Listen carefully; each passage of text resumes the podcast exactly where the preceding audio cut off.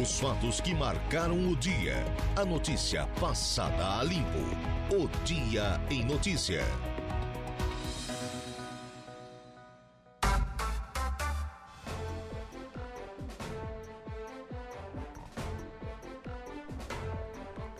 Agora são 17 horas mais 14 minutos, 17 e 14. Essa é a hora oficial de Brasília, tarde de segunda-feira. Depois das condições instáveis, né, do final de semana, aliás, dos últimos dias, uma semana que começa com o tempo bom no extremo sul do estado de Santa Catarina. Daqui a pouquinho o Coutinho vai falar sobre isso, vai dizer até quando teremos essa ausência da chuva aqui na nossa região. Começa agora mais um dia em notícias, sempre com o oferecimento do nosso timaço de patrocinadores, que daqui a pouquinho eu vou citar aqui essa seleção, porque agora, já que falei nele, vamos subir a serra. Previsão do tempo. Oferecimento. Faça já sua matrícula. Chame no Whats 999 150 433. Graduação Multi-UNESC. Cada dia uma nova experiência. Laboratório Rafael. Bife Materiais de Construção. Seu Ronaldo Coutinho. E esse sol para cada um que temos agora aqui na nossa região. Fala, Boa tarde. Fala baixo. Ó, a dele.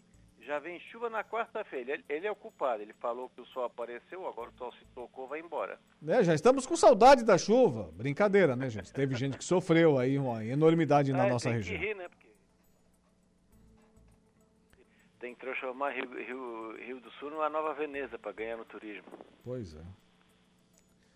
Só rindo mesmo para não chorar. É, tem, tem cidades lá do Alto Vale do Itajaí que estão sofrendo um bocado, né, Coutinho? Rio, Rio do Sul está com 9,43, as represas vertendo e chance de chuva forte daqui a 48 horas. Quer coisa mais boa do que isso? Minha. Ainda fui ver os dados agora que estão entrando, é bom nem falar. E aqui para nossa região, Coutinho, como é que vai ficar aqui no extremo sul catarinense?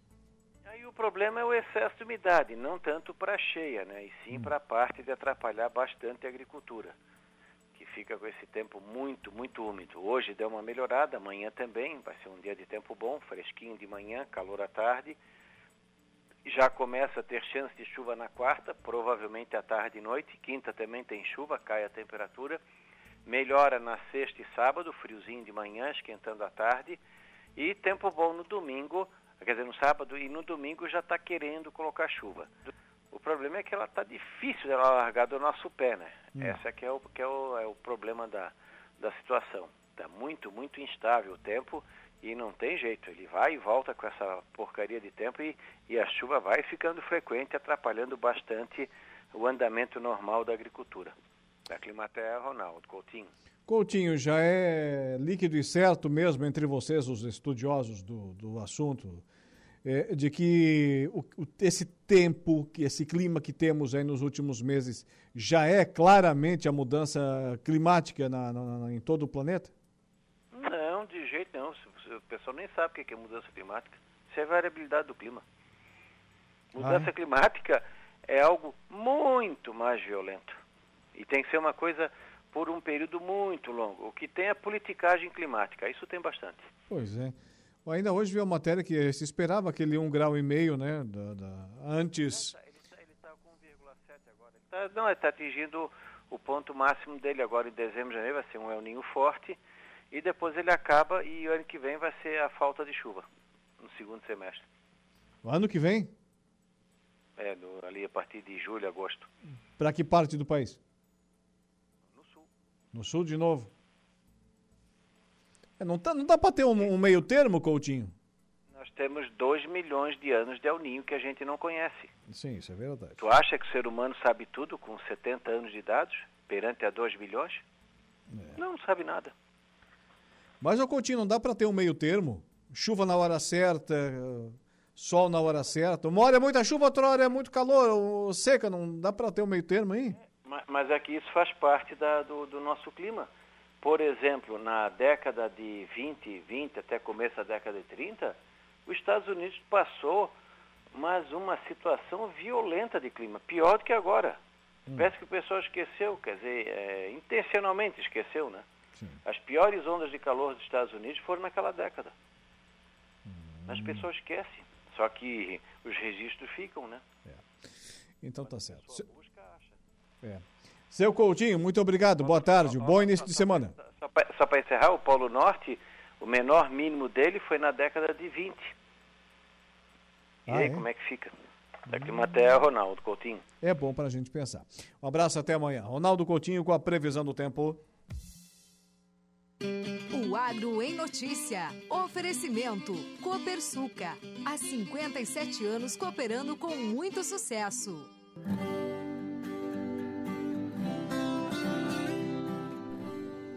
O Agro em Notícia tem sempre o oferecimento da Copersuca desde 1964 e da Toyo Vale, a sua oficina mecânica para Araranguá e toda a região. Um júri do Missouri, Estados Unidos, determinou que a Bayer pague 1 bilhão 560 milhões de dólares a quatro demandantes que alegaram que o herbicida, atenção, muito utilizado aqui na nossa região, Roundup, da empresa causou lesões, incluindo câncer. Uma decisão que pode intensificar a pressão dos investidores sobre a empresa alemã de medicamentos e produtos químicos agrícolas para mudar sua estratégia jurídica. O júri do condado de Cole, Missouri, concluiu que na sexta-feira que a Monsanto, empresa da Bayer, é culpada pelas alegações de negligência, defeitos de design e por não alertar os demandantes sobre os potenciais perigos do uso do Roundup, de acordo com documentos judiciais. Valerie Gunter, de Nova York, Jimmy Drager, do Missouri, e Daniel Anderson, da Califórnia, receberam um total combinado de 61 milhões e 100 mil dólares em indenizações compensatórias e 500 milhões cada em indenizações punitivas. Cada um deles foi diagnosticado com linfoma não Hodgkin que alegaram ter sido causado pelo uso do Roundup em suas propriedades familiares. A esposa de Drager, Brenda, recebeu 100 mil dólares pelos danos que alegadamente sofreu com a doença de seu marido. O Agro em Notícia tem sempre o oferecimento do Sistema Democrático de Gestão da Copersuca. Nossas decisões sempre levam em conta a opinião e o desejo dos nossos associados. Realizamos assembleias gerais ordinárias em que todos os associados participam. Elegemos democraticamente os conselheiros de administração, conselheiros fiscais e membros dos comitês educativos. Nessas assembleias anuais, informamos todas as ações do ano e convidamos a todos para uma deliberação cooperativa sobre os resultados resultados e planos futuros. Desde 1964, essa é a Copersuca. A notícia passada a limpo. O Dia em Notícia. Agora são 17 horas e 24 minutos. Já temos na ponta da linha prefeito Elisandro Pereira, prefeito Fanica, do município de Praia Grande. Seja mais uma vez Bem-vindo à programação da Rádio Araranguá. Boa tarde, prefeito.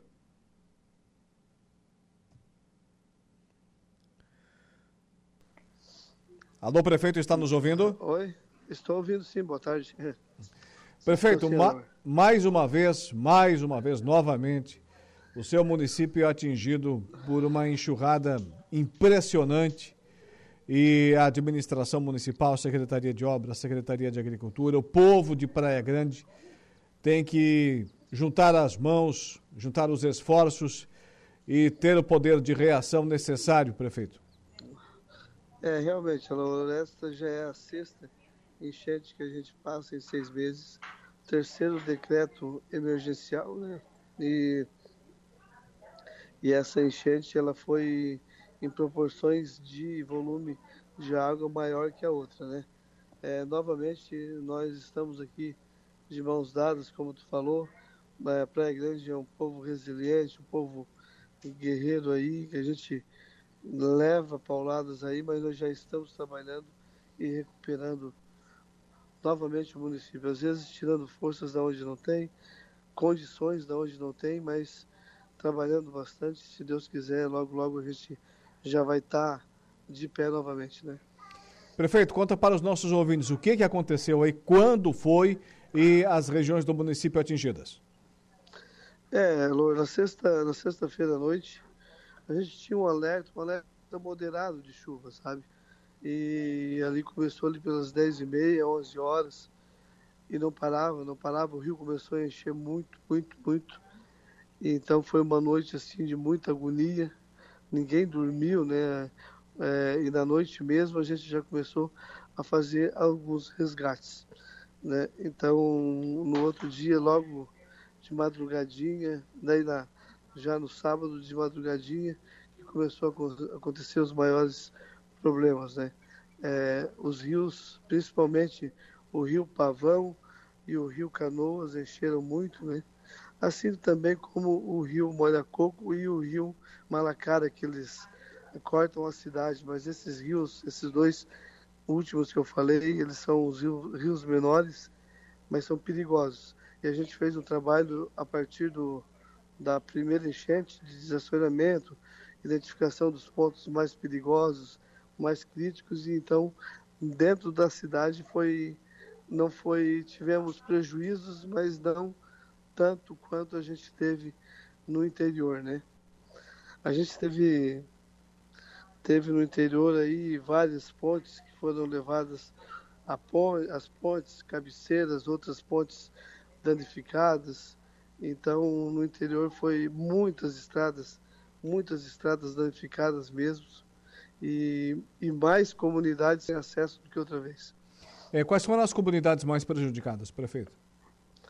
As comunidades, nós tivemos a comunidade do Corujão, que ficou sem ponte, é, lá em direção à Zona Nova, Tenente, né? Algumas ali pela Vista, Vista Alegre, Zona Nova também, alguns pontos sem acesso, é, que ficaram pessoas isoladas, mas a maior parte mesmo foi na ponte do Rio Pavão, que levou uma cabeceira inteira e ficou um vão de 18 metros. Então ficaram cinco comunidades sem, sem acesso, né, isoladas, que é a comunidade da, do Alto da Esperança, Passo Fundo, Mãe dos Homens, Aparecida, Pedra Branca e São Roque, na verdade seis. E também a comunidade do Rio do Boi, uma comunidade também que tem muitos moradores que daí acabou levando a ponte, também ficou isolada. Prefeito, é, famílias desabrigadas, desalojadas, algum registro nesse sentido? É, novamente nós tivemos, nós estamos com um desaparecido que os bombeiros estão estão à procura. Inclusive neste momento estou falando aqui no gabinete, estou com o seu Alvacir, irmão dele que morava na casa com ele e a água levou a casa dele e o irmão dele também estava dormindo no momento e a gente está nas buscas aí com poucas esperanças, né? Mas ele segue desaparecido e os bombeiros estão desde de, de ontem de manhã nas buscas, mas a gente é um local muito grande, um volume de água muito grande, então a gente está aí trabalhando, né? Mas a gente sabe que a dificuldade é bastante grande.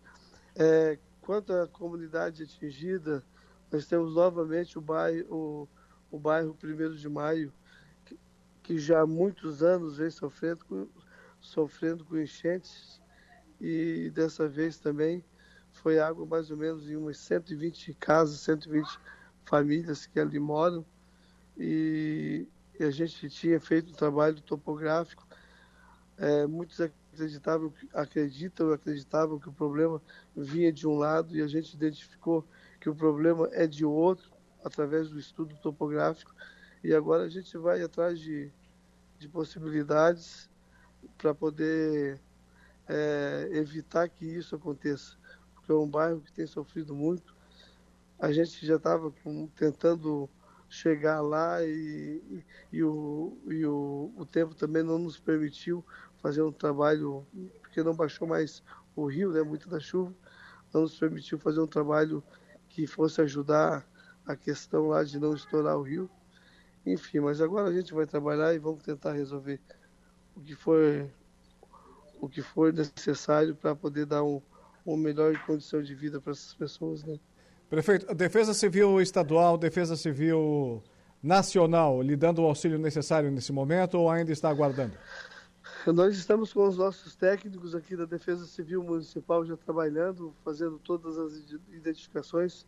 Na, na outra enchente de junho foi feito um trabalho muito bem feito e agora a gente já estou em contato com a Defesa Civil Nacional, é, relatando o que aconteceu, tudo certinho. E também a Defesa Civil Estadual esteve aqui hoje, através do Rafael, que é o, o coordenador regional é, Casa Civil, representante da Casa Civil também esteve aqui e também do DEINFRA também esteve aqui, né? A gente nesse momento, né, Laura, municípios menores de 10 mil habitantes, é, a gente necessita muito dessa ajuda financeira para recuperar a infraestrutura do município, assim como a humanitária, muito importante também, né?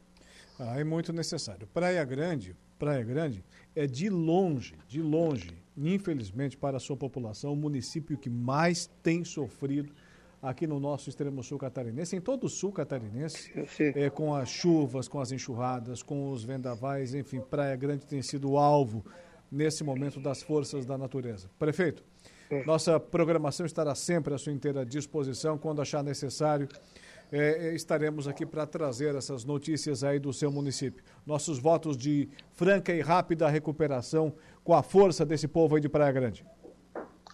Obrigado, obrigado, Alô. Essa é muito importante assim é, é, o trabalho que vocês fazem para a gente poder mostrar é, tudo o que está acontecendo. A gente pede um pouco de paciência para a população, porque o trabalho não é pequeno, mas a gente está chegando aí e recuperando nosso município o mais rápido possível possível de, com a ajuda de todos. Muito obrigado, tá?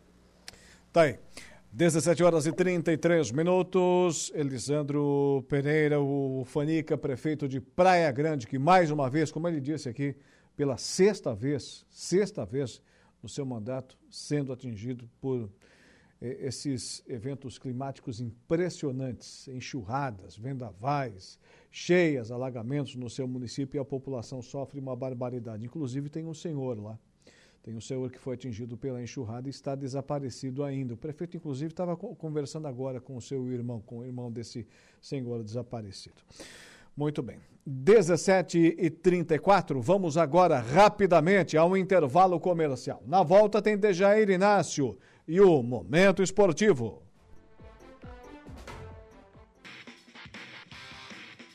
Momento esportivo. Oferecimento De Pascoal Araranguá. F3M, o Lojão Materiais de Construção. Mecânica Silmar. Roberto Despachante e Espetinho Vitória.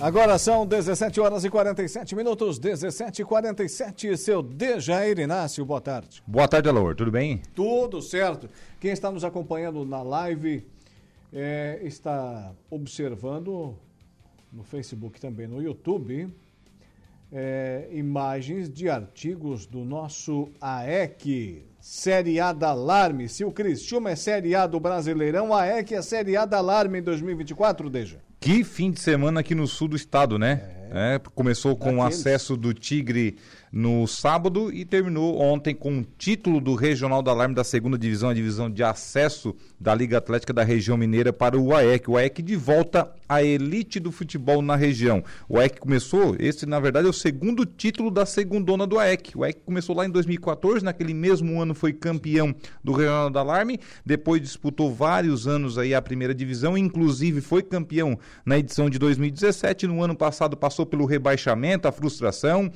né? Criou-se até dúvidas se iria participar na edição desse ano ou não. O presidente Marcelo Mandelli abraçou novamente a causa, ele que era o presidente do ano passado, abraçou novamente a, a, causa e montou aí uma grande equipe, uma equipe competitiva que já começou lá na Copa Sul dos Campeões, mas a Copa Sul dos Campeões é apenas duas partidas por nada. Aí foi o que aconteceu, é que foi eliminado logo na, na fase aí de quartas de finais. E veio agora com o título do Regional da Alarme perdeu o jogo de ida lá em São Bento Alto e tinha que fazer pelo menos dois gols de diferença. E, e foi esse é placar. Foi? Como é que foi? Foi um grande jogo. A EC, é, o que não jogou lá em São Bento Alto, os erros que cometeu lá, ontem foi erro zero aqui em Araranguá.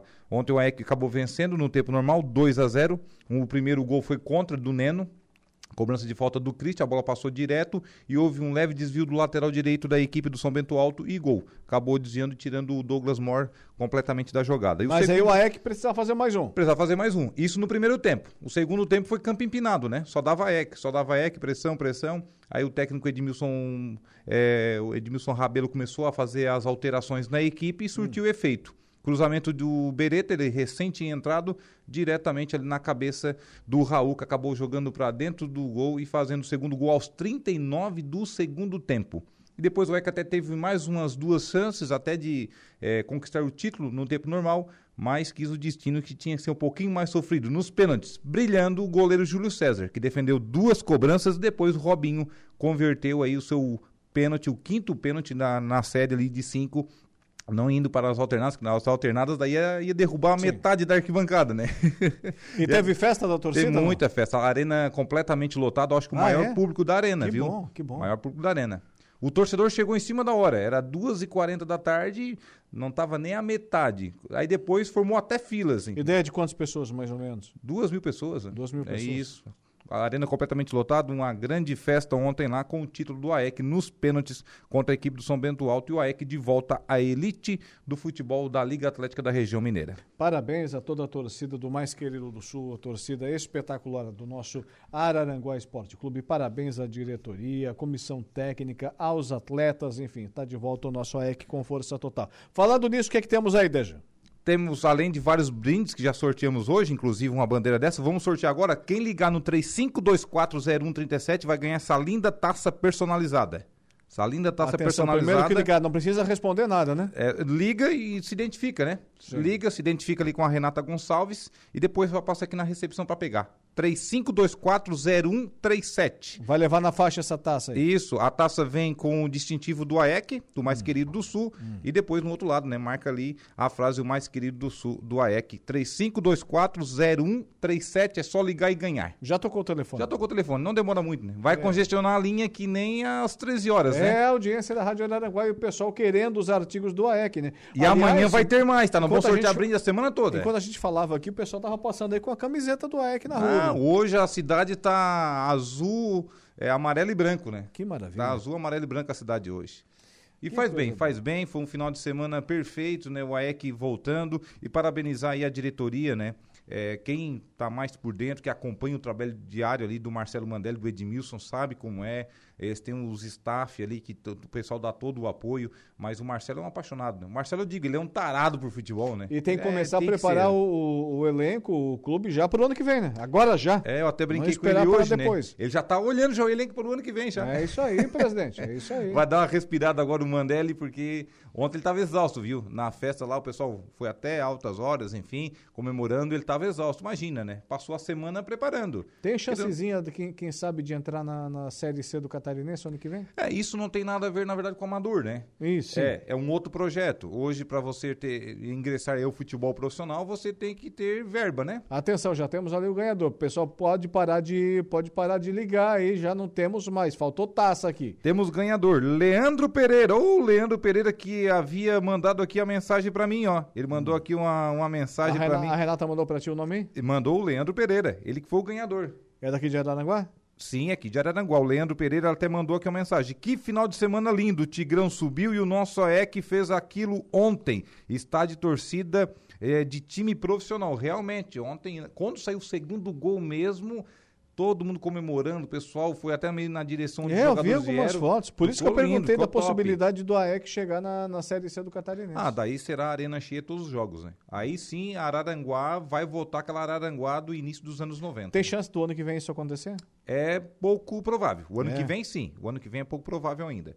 Mas eu acho que um projeto aí para daqui a dois anos, eu acho que é viável. Dá para ir é pensando viável, já, Com né? certeza. Trabalhando nesse sentido. Depender da vontade aí do Edmilson e do Marcelo Mandelli, presidente, com certeza. Então, Leandro Pereira, o grande ganhador aí da taça, só passar aqui na recepção e pegá-la, o Leandro. Leandro que é nosso ouvinte aí de carteirinha, nos acompanha nas esportivas e também aqui no Momento Esportivo. Abraço, Leandro. Obrigado pela audiência. Parabéns. Liga das Peladas. Liga das Peladas volta com tudo lá no campo do Kika, depois de uma semana parada, já que choveu demais na semana passada, não houve rodadas e hoje teremos a volta aí da Liga das Peladas, às 20 horas, Atlético Maracajá Cedro contra o São Cristóvão, Atlético Maracajá Cedro lá do nosso amigo Gé, e às 21 horas, o Pé de Pato contra o Deportivo Aru. Esses dois jogos de hoje da Liga das Peladas lá no campo do Kika. Ainda de futebol amador, né, além do próximo assunto, hum. é, lembrando que a semifinal da Alarme, os dois jogos da semifinal da Alarme e também a final da Lavin, a Liga Atlética do Vale do Bambituba, foram canceladas devido a não ter condições nos campos, viu? O que não aconteceu no campo da Arena Poliesportivo Municipal. Como ali é areia, possibilita cair um mar d'água e horas depois jogar futebol. Tá certo. E sênior do Grêmio Fronteira? Sênior do Grêmio Fronteira. Hoje teremos a nona rodada aí da primeira fase da competição os dois jogos no mesmo horário, hum. nos campos 1 e 2. 19 horas e 15 minutos, daqui a pouquinho, 7 e 15 da noite, AM Formaturas contra o Workshop e também Clube Mais APV contra Projetar. Esse jogo aí no campo 2, portanto, hoje os jogos aí do sênior do Grêmio Fronteira. Vamos falar de Copa Santa Catarina. Ontem tivemos o jogo de ida da decisão, os primeiros 90 minutos que foram lá em Itajaí. O Concorde até saiu vencendo, mas o Marcílio Dias empatou na reta final, terminou 1 a 1 e ficou tudo para a decisão lá no oeste do estado no próximo domingo, dia 26, Concórdia e Marcílio Dias. Agora vamos falar da Série B do Campeonato Brasileiro. E o Criciúma deixou para fazer o seu melhor jogo do ano quando mais precisava. Aí que tá o Criciúma, né? Quando é para fazer o resultado, ele faz, né? Não é aquela coisa decepciona. Andou decepcionando, perdeu um jogo bobo para o Ceará em casa, perdeu para o Juventude quando não poderia perder, empatou com o Guarani naquela ocasião, passou por aquela oscilação, como toda equipe na Série B ou até mesmo na Série A, passa por essas oscilações, né, o Alaor. Mas o Criciúma, ele cresceu também nos momentos certos. E esse é o, o momento ideal que o Criciúma está crescendo e chegou aí a elite de volta em 2024, voltará a disputar a primeira divisão do futebol brasileiro, o Criciúma. E a vitória de 3 a 0 no, ó, passando mais um torcedor do AEC ali com a camisa, é, ó, Romilton Mendes. A cidade tá bonita, Eu tô te dizendo, a cidade tá amarela, azul e branco, rapaz. Passou ali o Romilton Mendes ali com a camisa do AEC também, acenou aqui para nós. Então o Criciúma fez o seu dever de casa, fez 1 a 0 massacrou o Botafogo de Ribeirão Preto. Se não fosse o goleiro pegar várias defesas, fazer, olha, teria sido em 5, né? Hum. Acabou 3 a 0 O Éder Citadinho fez o primeiro gol, abrindo, né? Deixando mais tranquilo o Criciúma. Ele que é o grande personagem do Criciúma, o grande jogador, né? A estrela do, do Tigre, Sim. né? É da casa, natural de Lauro Miller, começou a carreira no Criciúma lá em 2004, retorna quase duas décadas depois e não, e não volta para brincar ou para ganhar dinheiro apenas, para encerrar a carreira, para jogar perto de casa. Não, ele voltou porque ele tem objetivo. E o objetivo é esse. Ajudou o Criciúma a sair da fila, muitos anos depois sem ganhar um título. Eram 10 anos sem ganhar um campeonato estadual e foi campeão catarinense esse ano.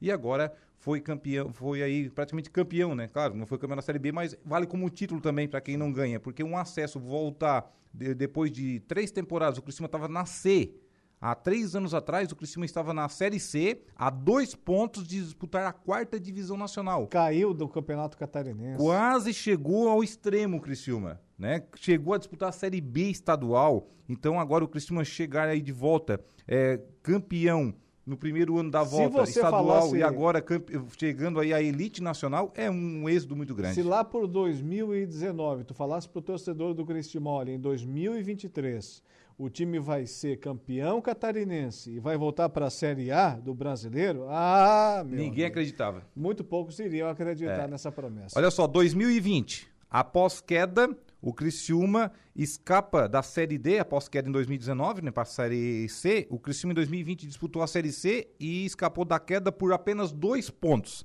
2021, mudança de gestão e disputa aí da Série V novamente. É, 2021, rebaixado para a segunda divisão do Campeonato Catarinense. 2021 também, acesso à Série B do Campeonato Brasileiro. Foi quando começou a mudar as coisas. Quando começou a mudar as coisas. A mudança de gestão ali começou com o Anselmo Freitas. Aí acabou caindo para a Série B do Campeonato Catarinense porque estava engrenando aquela coisa, o, o clube estava sucateado. Aí entrou a gestão do Anselmo Freitas juntamente com a do Vilmar Guedes Depois ele passou, fez a mudança de bastão apenas, né? Aí começou aí a engrenar as coisas no estádio Heriberto Wilson. Aí 2022, campeão da segunda divisão do Campeonato Catarinense. 2023 volta à elite estadual, esse ano com um título, ou seja, bicampeão seguido da segunda e também da primeira divisão. E agora 2023 aqui na, no, no catálogo, digamos assim, marca que está carregando, não está mais carregando, por cima já está na elite 2024. Sim, com certeza. Parabéns, parabéns aí aos tricolores, tricolores do nosso Criciúma. Eu, de alma, garra e coração. Vale um ressaltar também é, que o Sport TV fez a cobertura do jogo e que cobertura, hein? Ficou meia hora após a partida. Eu vi. O pessoal falando e mostrando a torcida, aquela coisa toda, e, e elogiando né, o, a torcida do Criciúma, que faz realmente é, um mosaico bonito, as cores, né? Combinam, eu né? Estava, o amarelo, o branco e o preto, né? É, eu estava em, em, Santos. A gente vai falar daqui a pouco é, de Santos é, também. Eu, eu, está, eu estava lá, dois quilômetros da Vila Belmiro, pertinho, pertinho, no hotel, vendo a torcida do Criciúma invadir e invadiu o gramado do Heriberto Rios. Vai ter uma multinha, tá? Vai vir uma multinha da CBF. ah, que bem. coisa linda, é. que coisa Não linda. deveria, né? Mas tudo bem. Resultados dos demais jogos aí da Série B. 37 e penúltima rodada da Série B do Campeonato Brasileiro, que começou na sexta-feira com o Ituano e Chapecoense 0 a 0 E Chape, mas Falta aí uma vitória, né? Se a Chapecoense vence na última rodada e torcer para o, aí, o tropeço da Tombense, a Chape escapa ainda. Londrina 0, Novo Horizontino 1, Vila Nova 3, Ceará 1. O Criciúma venceu o Botafogo de Ribeirão Preto, placar de 3 a 0. O Mirassol fez 4 a 1 no Atlético de Goiânia. O líder Vitória, Vitória e também campeão da Série B deste ano venceu o placar de 1 a 0 a equipe do Esporte, que está praticamente fora aí de disputa aí na última rodada. O Juventude ficou no 0 a 0 em casa com a Ponte escapou aí a chance do Ju de garantir também acesso, tá? Poderia ter Sim. garantido o acesso à equipe do Juventude também. Mas vai ficar para a última rodada jogando até por um empate. Guarani 2, ABC 3. Olha só o crime que fez o ABC. Já rebaixado, tirou o Guarani de qualquer hipótese de acesso. Sim. E também tivemos o CRB vencendo 2 a 0 a Tombense. Hoje, no complemento da rodada, teremos Sampaio Correia e Havaí daqui a pouquinho às 20 horas. Série A. Série A do Campeonato Brasileiro tivemos apenas um jogo neste final de semana. Foi no sábado. O Cruzeiro ganhou lá no Castelão do Fortaleza. Com o resultado, o Cruzeiro saiu da zona do rebaixamento e botou lá o Bahia. Olha só, pode ter uma inversão lá na Bahia, né? O Bahia descendo, Vitória subindo. Eu não vi o lance, mas eu escutei a imprensa no, no início da madrugada de hoje, a imprensa mineira, uh, falar da reclamação do, dos jogadores, da, da direção do glorioso Fortaleza, é, mencionando o gol da vitória do, do Cruzeiro. Diz que foi qualquer coisa é, para ficar abismado com o nosso VAR, né? Será que estão dando uma mãozinha pro Ronaldo também? Olha, né, depois daqueles jogos transferidos, né? Será que depois de Flamengo e Corinthians surgirá um terceiro clube no Brasil contestado? É. Mas olha, é, mas pelos jogos que tem pela frente, a equipe do Bahia, é, acredito que quem vai fazer companhia para América, Curitiba e Goiás vai ser o Bahia. Vai Ele está desenhando, não está jogando mais nada é, nas últimas é. rodadas. Né? Pelo que uh, estava desempenhando em termos de futebol, eu estava acreditando que era o Cruzeiro, sabe? É, o terceiro clube eu acho que é o Goiás, né? É. Depois de América e Curitiba, eu acho que o Goiás. É o terceiro verde, né? Curiosamente também é, é verde, o Goiás está chegando por ali. Aí tem que ver depois se é, se é Bahia, se é Cruzeiro, se é Vasco. Pode ainda o ser o Santos, pode ser o Corinthians, pode ser o próprio Fortaleza. Remotamente até o Internacional, Sim. que não está ganhando de mais ninguém. Mas eu torço para ficar como está, viu? Santos, Vasco e Cruzeiro cair novamente para a segunda divisão, né? No caso do Cruzeiro e até mesmo o Vasco, né? Que vem aí com projetos recentes. O próprio Cruzeiro amargou três anos na, na Série B, quase disputou uma Série C. O próprio Santos fica tem bem toda pro, uma história. Fica bem para o Bahia, é que também tem história, campeão brasileiro de 88 com Bobô e companhia em cima do teu internacional. Mas já que o Vitória subiu, mas é um clube oscilante, né? é, né? O Bahia pode descer. É, pode ser. Fica lá mais um, um ano na segunda. Apenas um baiano tá bom aí na, na elite do ano que vem. Eliminatórias da Europa. Eliminatórias da Eurocopa. Tivemos aí jogos neste final de semana, Laur. A França tacou um 14 a 0 na Gibraltar, rapaz. Hum. Tu visse só, não pararam mais fazer gol, né? Como é que é o nome do time aí que a França ganha? Gibraltar. É onde tem o estreito lá, né, que divide a Europa da, da África. Foi né? gol que não, não acabou mais, né? Praticamente não teve melhores momentos, né? Foi só gol, né? a Holanda fez 1 a 0 na Irlanda do Norte. Também tivemos Alemanha 2, Turquia 3, Espanha 3, é, Geórgia 1. Portanto, vitória aí da da Fúria, 3 a 1 sobre a Geórgia, e também Portugal venceu a Islândia, placar de 2 a 0. A Itália também está jogando nesse momento, vai empatando, já é segundo tempo de jogo, 0 a 0 com a Ucrânia. Muito bem, seu Dejair Inácio. Vamos encerrando? Vamos encerrando, voltamos amanhã. Nesse mesmo horário. Um abraço, um boa abraço tarde até, até lá. lá. Boa tarde. Dejair Inácio e o nosso Momento Esportivo.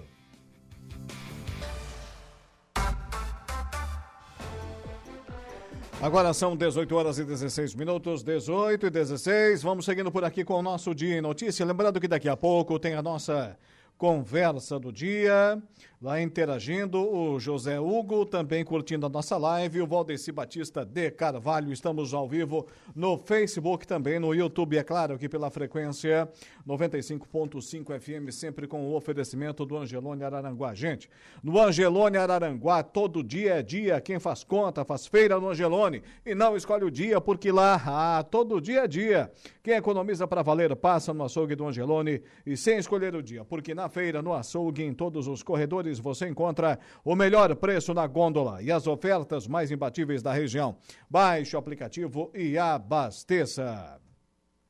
Também aqui com a gente a Romano Diesel, atacadista de derivados de petróleo, distribuindo, comercializando e transportando combustíveis e mercadorias há mais de 20 anos. Realizamos vendas no atacado de óleo diesel S500 e S10.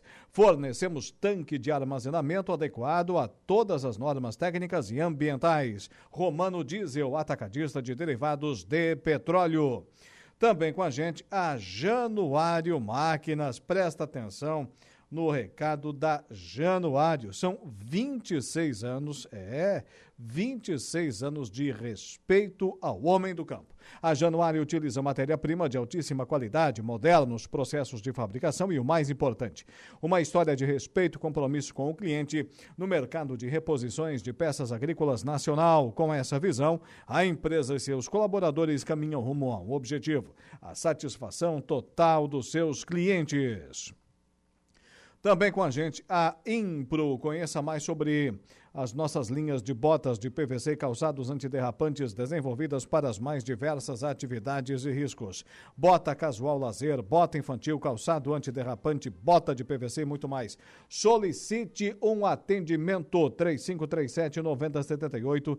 Tem lá a equipe de vendas do Márcio Fermo também sob comando do Beto Puma, o Carlos, a Estela, enfim, toda a equipe prontinha para lhe atender solicite um, um, um dos representantes da Impro através dos seguintes canais de contato. 3537 9078 e 3537 9081. A Impro Inovare vem ao longo dos seus mais de 15 anos de existência, investindo em soluções e em equipamentos de proteção individual para os mais vastos segmentos do mercado. Também com a gente a Trentino Ram a sua concessionária RAM para Criciúma e todo o sul do estado de Santa Catarina. A combinação perfeita entre força, capacidade, luxo e tecnologia. Essa combinação sem igual está nas caminhonetes RAM. E a representante aqui para a região é a Trentino Ram, lá em Criciúma, no bairro Nossa Senhora da Salete, na Avenida Centenário. 18 horas e 19 minutos, 18 e 19 dando sequência por aqui ao nosso programa. Agora vamos falar do nosso hospital Dom Joaquim, lá do município de Sombrio. Amanhã tem coletiva de imprensa, às 8 horas e 30 minutos, no hospital, que está fazendo um plano de ação para reabertura após os estragos do temporal. Para falar sobre, sobre esse assunto, aqui no programa, eu tenho a presença a partir desse momento do diretor de regulação e implantação do Instituto Maria Schmidt, o doutor Robson Schmidt. Boa tarde, seja bem-vindo à programação da Rádio Araranguá, doutor. Opa, boa tarde, boa tarde a todos os ouvintes. É, obrigado aí pelo convite para a gente falar um pouco dessa situação tão triste e, e avassaladora aí que aconteceu com o nosso hospital, né? Inclusive, na manhã de hoje, foi divulgado na imprensa do estado de Santa Catarina imagens do tornado comprovado atuando sobre o município de Sombrio. Realmente, e, e que trouxe muitos estragos ao hospital Dom Joaquim, doutor. Fala para a gente o que aconteceu lá. Então, a gente teve um, um comprometimento importante na ala direita do hospital, né, uma, uma extensão ali de quase 1.200 metros quadrados, uh, aonde ficava a emergência e mais uma extensão ali de 600 metros quadrados, aonde ficava a, onde fica o nosso centro cirúrgico. Nesse, nesse espaço houve uh, uh, o destelhamento com comprometimento da estrutura do telhado, né? É, ele é uma construção antiga, era o telhado que a gente não havia reformado. Uh, a outra parte do hospital a gente tinha reformado aí há uns três anos atrás. E, e nesse momento que houve essa, esse, esse problema, né, que essa platibanda arrancou junto com toda a estrutura do telhado, uh, a chuva acabou uh, derrubando o gesso e, e, e molhando uma série de equipamentos e também danificando o nosso sistema de para-raio foi quando um raio então atingiu a nossa UTI e fez a queima de vários equipamentos. A gente está avaliando a extensão dos danos, se foi só fusíveis da placa ou se teve danificação da placa mesmo, do, dos aparelhos. Uh, nossa engenharia clínica está trabalhando para isso. E, e, a gente teve também a, a, o comprometimento dos conduítes que alertaram para um risco de incêndio, por isso que a gente teve que evacuar o hospital. Pacientes, funcionários, é, até mesmo pessoas que porventura estivessem ali visitando seus entes. É, alguém chegou a se machucar, a se ferir, doutor? Não, só teve uma, uma paciente que com, com a queda do raio na UTI ela acabou sofrendo queimaduras leves, né? Uh, mas sem nenhum dano maior. Uh, a gente conseguiu evacuar todos os pacientes, a Secretaria de Estado da Saúde, a secretária, enfim, todo o pessoal da urgência e emergência, os hospitais da região, até da própria rede IMAS e outros, é, receberam esses pacientes que estavam internados no Dom Joaquim e, e para que a gente pudesse fazer a interdição do hospital. E agora a uh, nossa equipe de engenharia está avaliando aí uh, a forma mais rápida e ágil para que a gente possa voltar a, a, fazer com que o hospital reabra as portas. Dentre funcionários e, e pacientes, no momento onde tudo aconteceu, quantas pessoas tinham no interior do hospital? tinham 22 pacientes internados nas clínicas, seis pacientes internados na, numa UTI, uh, três na outra, e a, a, princípio era isso. Funcionários devia ter uma média aí de uns 30 funcionários, que é os funcionários do plantão noturno, né? Nesse momento, 30, sim, nesse momento o hospital está fechado. Nesse momento, o hospital está com as portas fechadas, nós não temos condições de abrir, até porque nós estamos sem nenhum serviço de apoio. O raio-x foi danificado, o laboratório o, a, teve uma, uma, uma, perda gigantesca dos equipamentos, perdemos praticamente todos os equipamentos do laboratório. É, a gente teve danos importantes, então o hospital está sem infraestrutura para receber pacientes. A emergência está uh, sem telhado, né? Uh, a gente está avaliando junto à engenharia, como é uma região costumeiramente é, tem é, chuva de granizo, ventos, a gente está avaliando a possibilidade de colocar uma laje ali, em vez de simplesmente só um telhado. Uh, imaginamos aí que pelo menos aí nos próximos 30, 40 dias o hospital deva ficar com as portas fechadas para a gente fazer os reparos necessários. A ideia é que talvez um pouco antes a gente consiga reabrir as UTIs, né? E talvez uma parte do centro cirúrgico, mas isso tudo a, o pessoal da engenharia vai nos apresentar até quinta ou sexta-feira um plano de ação para a gente poder uh, tocar. Agora, eh, enfim, os custos são extremamente elevados, né? Nós estamos falando aí em quase 2 eh, mil metros quadrados de laje ou de telhado, é, nós estamos falando em inúmeros computadores queimados, é, respiradores, que cada respirador é respiradores novos, que se a gente tiver perda deles, nós estamos falando de 70 mil reais cada um. Então, assim, é, a gente espera conseguir isso se a gente também conseguir recurso, né?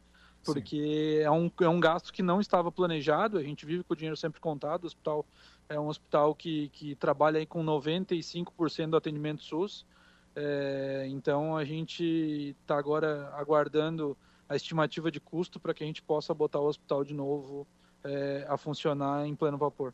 Tem ideia do tamanho desse prejuízo, doutor? Olha, inicialmente falaram em algo é, na casa dos 5 a 6 milhões de reais é, de estrutura danificada, tá? se a gente for reconstruir. Então é um prejuízo extremamente grande É, as pessoas elas não têm noção ainda. Muita gente me liga, me pergunta: ah, mas não foi só um pedaço do telhado? Não. Foi uma área de quase 1.800 metros quadrados que ficou sem telhado, com a estrutura danificada, é, com as telhas danificadas, com os, os caibros, né? As, as, as, estruturas de madeira era uma estrutura antiga de madeira. Uh, a gente perdeu praticamente todo o gesso acartonado daquela, daquele local.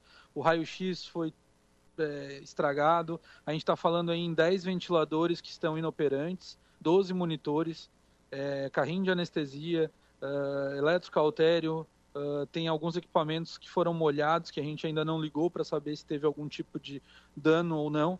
Né? Esses equipamentos eles sofreram a sobrecarga do raio porque eles ficam na tomada constantemente para manter Sim. a bateria carregada, né?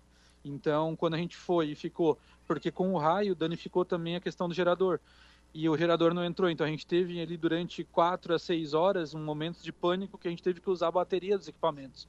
E aí que a gente percebeu que esses equipamentos não estavam funcionando, né? Doutor. Então, a gente não consegue estimar ainda, mas uh, não consegue dar o valor exato, mas a estimativa é que fique nessa casa. Certo as pessoas, os pacientes que estavam no Hospital Dom Joaquim, eles foram, obviamente, distribuídos para outras casas de saúde da nossa região. Vieram aqui para o Hospital Regional de Araranguá, para Praia Grande, para Meleiro. Para onde é que foram esses pacientes? Ah, eu não tenho ainda a informação correta, tá? De, de onde foram. Eu sei que Regional de Araranguá recebeu, Timbé, Nova Veneza, Meleiro, enfim, todos os hospitais da região acabaram recebendo alguns pacientes, né? Teve alguns que foram transferidos direto para o UTI do Regional de Araranguá. Uh, mas o que se sabe é que todos acabaram tendo uma transferência tranquila e não tiveram nenhuma, nenhuma complicação maior por conta disso. Né? Não teve nenhum paciente que ficou desassistido, sem nenhum Sim. tipo de equipamento, apesar de a gente ter os equipamentos queimados, a gente estava com uma ocupação baixa, o que propiciou que a gente pudesse utilizar os equipamentos que sobraram. Né? Doutor, é, tem, para encerrar, já lhe agradecendo e muito a atenção para com os nossos ouvintes da Rádio Araranguá, a sua disponibilidade. Tem ideia de quando volta o atendimento no Hospital Dom Joaquim? Quem sabe ainda nesse ano? Então, eu estou estimando que, é, né, óbvio, se a gente conseguir uh, resolver tudo e, e, e, e, fazer as contratações, eu sei que agora nessa época de ano vai envolver equipe de engenharia de obras, civil, sanitária, elétrica, é difícil conseguir essa mão de obra hoje em dia, né, uh, no mercado, mas a gente gostaria de estar tá voltando a funcionar com ele em janeiro. Né? Eu acredito que o mês de dezembro vai ser praticamente impossível e se a opção né, dos engenheiros for de a gente colocar laje para não correr esse risco é, de novo, que eu acho que é a mais prudente e plausível, é, a gente eles falam em um pouquinho mais, aí é quase 60 dias. Então a gente voltaria a atividade lá para o dia 15 de janeiro. Isso eu estou falando, gente, da é, emergência e do centro cirúrgico. Eu acredito que as UTIs até possam voltar antes. Né? Eu acho que no mês de dezembro talvez a gente já consiga abrir as UTIs e abrir alguma parte do centro cirúrgico. Mas isso tudo vai depender da nossa equipe de engenharia que está lá uh, desde domingo, trabalhando, fazendo os orçamentos, vendo o que, que foi é, comprometido de estrutura, ver o que, que a gente consegue reaproveitar, a extensão do dano, né? A nossa rede elétrica foi é, comprometida na área da emergência, em muito, vai ter que ser trocada. Então, é, acredito que uma parte do hospital talvez em dezembro e outra o hospital voltar a, a trabalhar normalmente lá pelo meio de janeiro. Muito bem. Doutor, agradecemos muito a sua participação aqui falando, conversando com os nossos ouvintes da Rádio Araranguá, doutor Robson Schmidt, presidente do Instituto Maria Schmidt. Tenha uma boa tarde de força com toda a sua equipe lá junto ao Hospital Dom Joaquim. Obrigado, obrigado, obrigado mais uma vez e, e obrigado pelo apoio de vocês. Tá aí. 18 horas e 28 minutos. Rapidamente, intervalo comercial. Na volta, a nossa conversa do dia.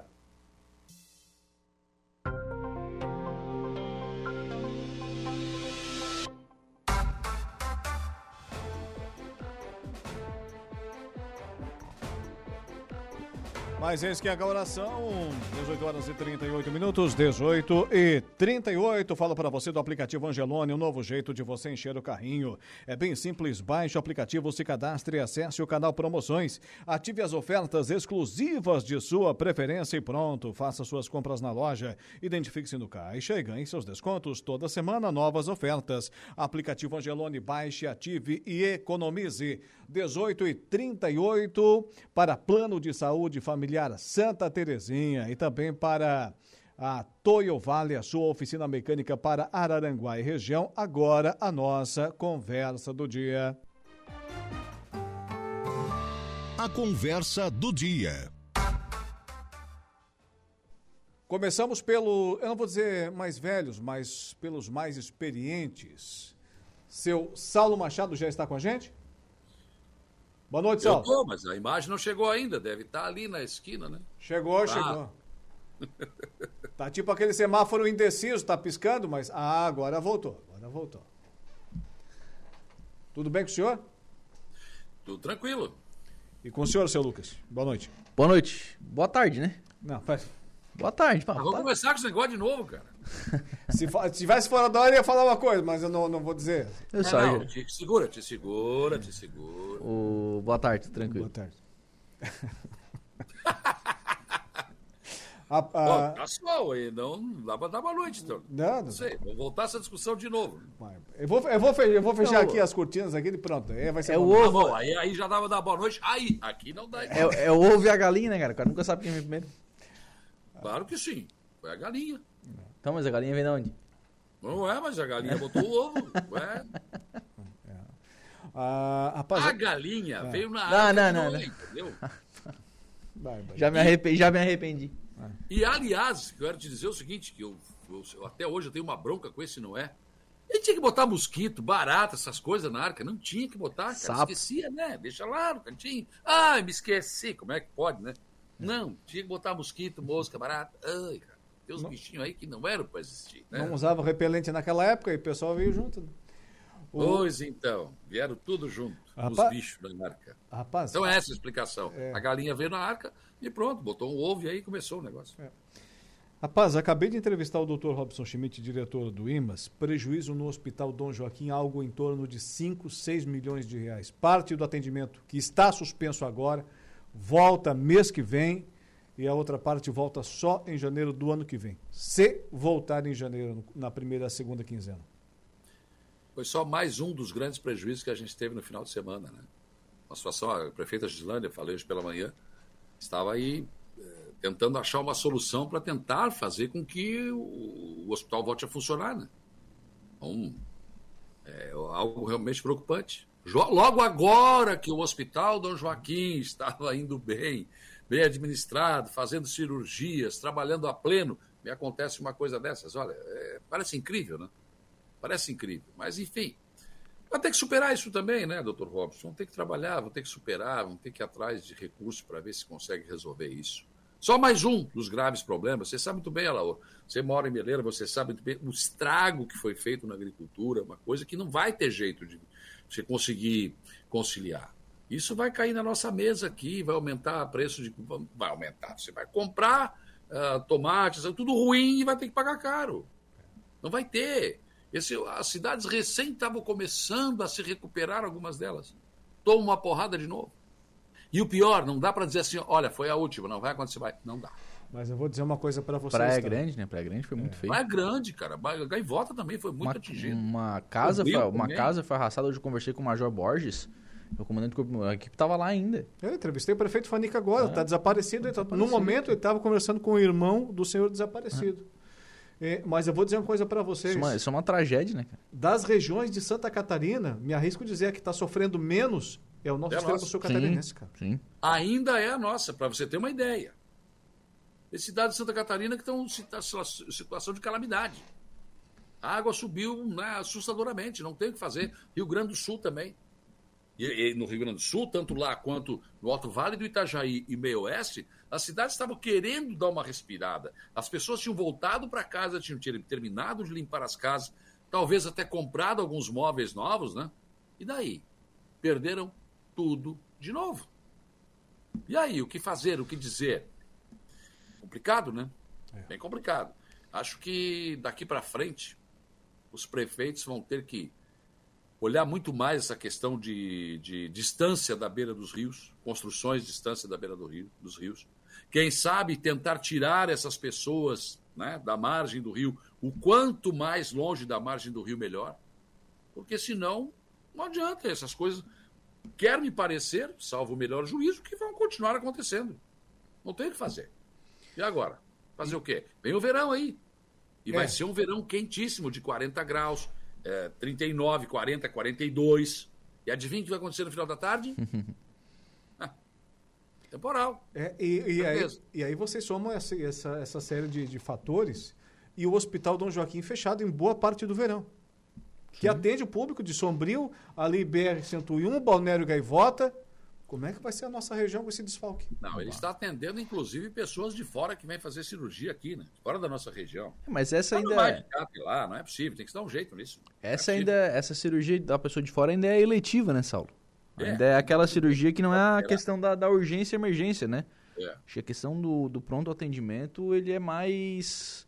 É, ele é mais urgente do ponto de vista da, da, da restauração do atendimento, mais né? É, agora, né?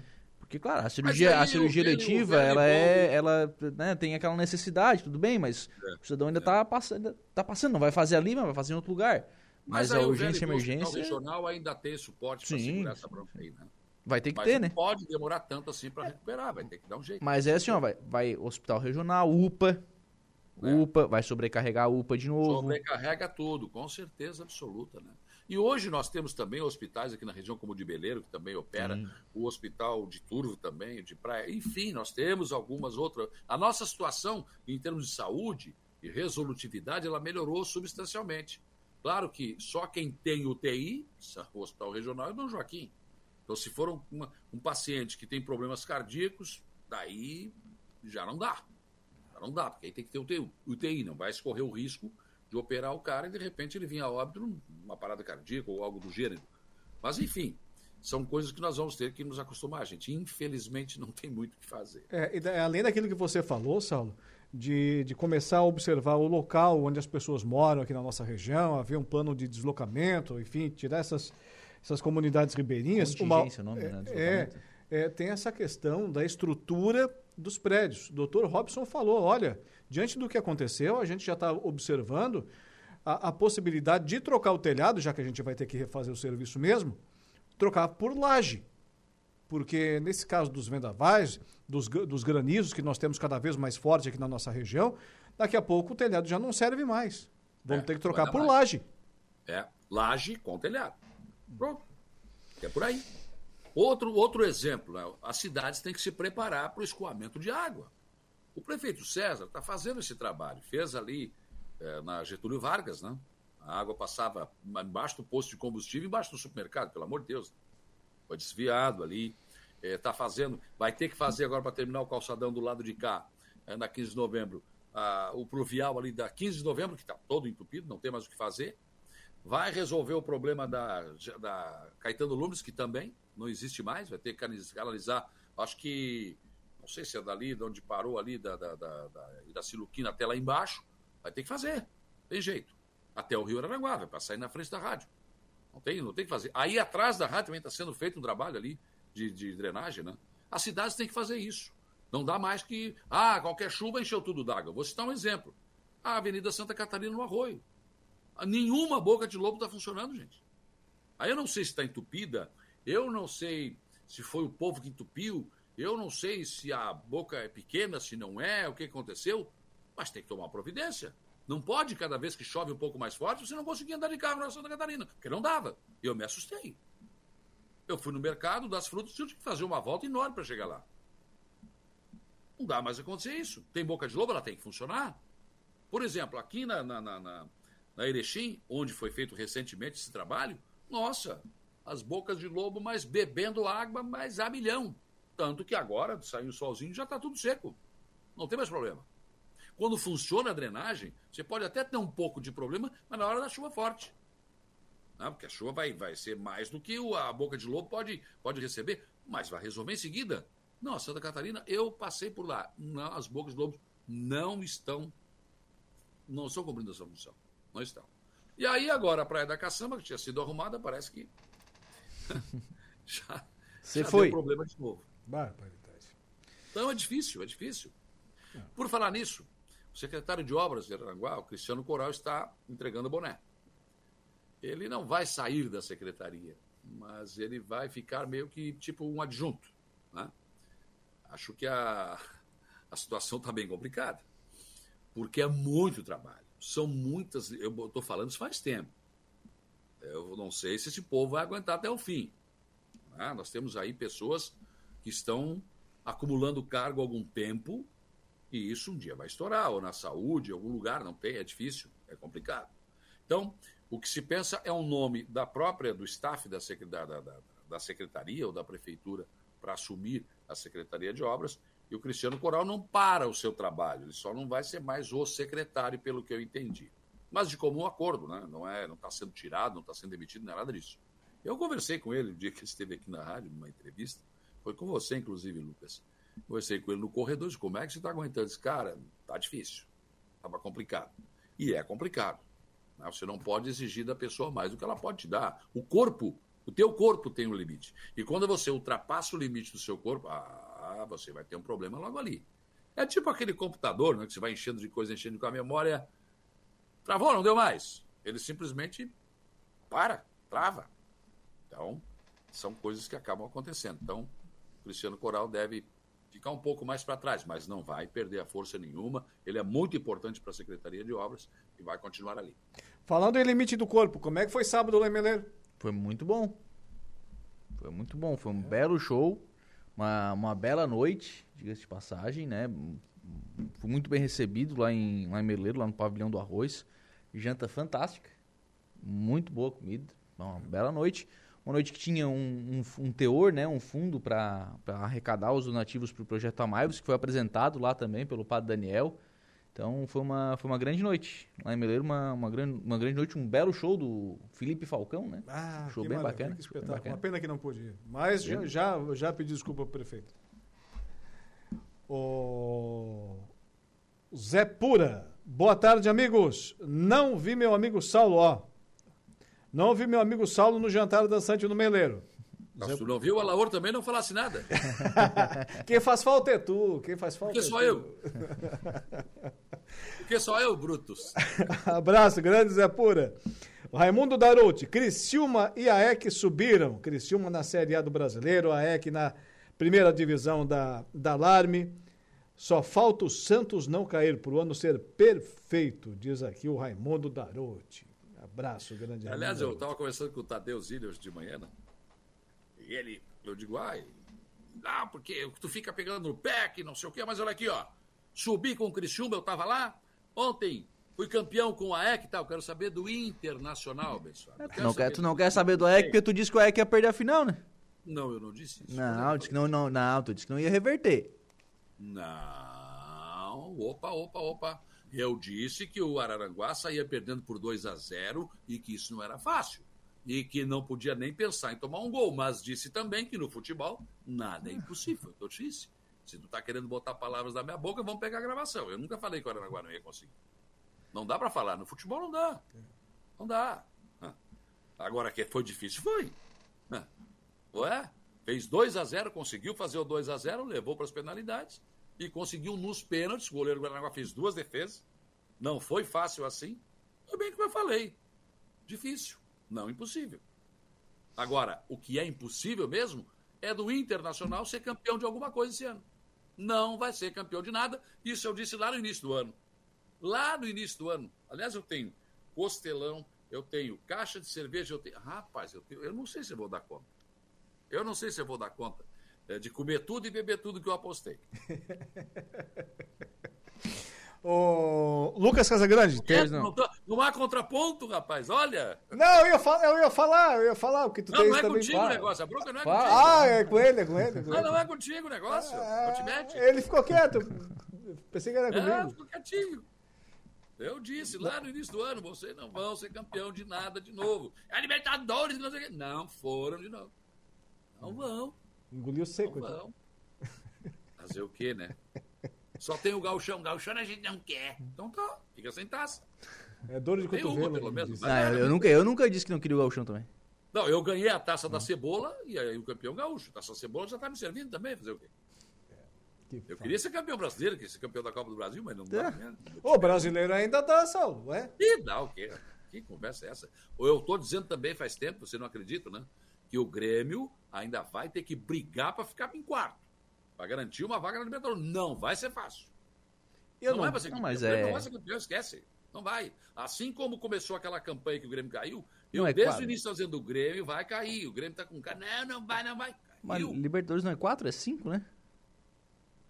É, porque houve a- o Fluminense É? foi campeão, mas mesmo assim, direto, tem que ser o quarto. tá? E, enfim, mas não vai ser fácil. Não vai ser fácil, principalmente que o time não inspira confiança. Ele tanto, tanto vira um jogo e ganha de 4 a 3 do Botafogo, como perde para o Cruzeiro. Como empata com o Goiás. Como perde para o Internacional, que é um time fraco, nós perdemos agora. Fazer.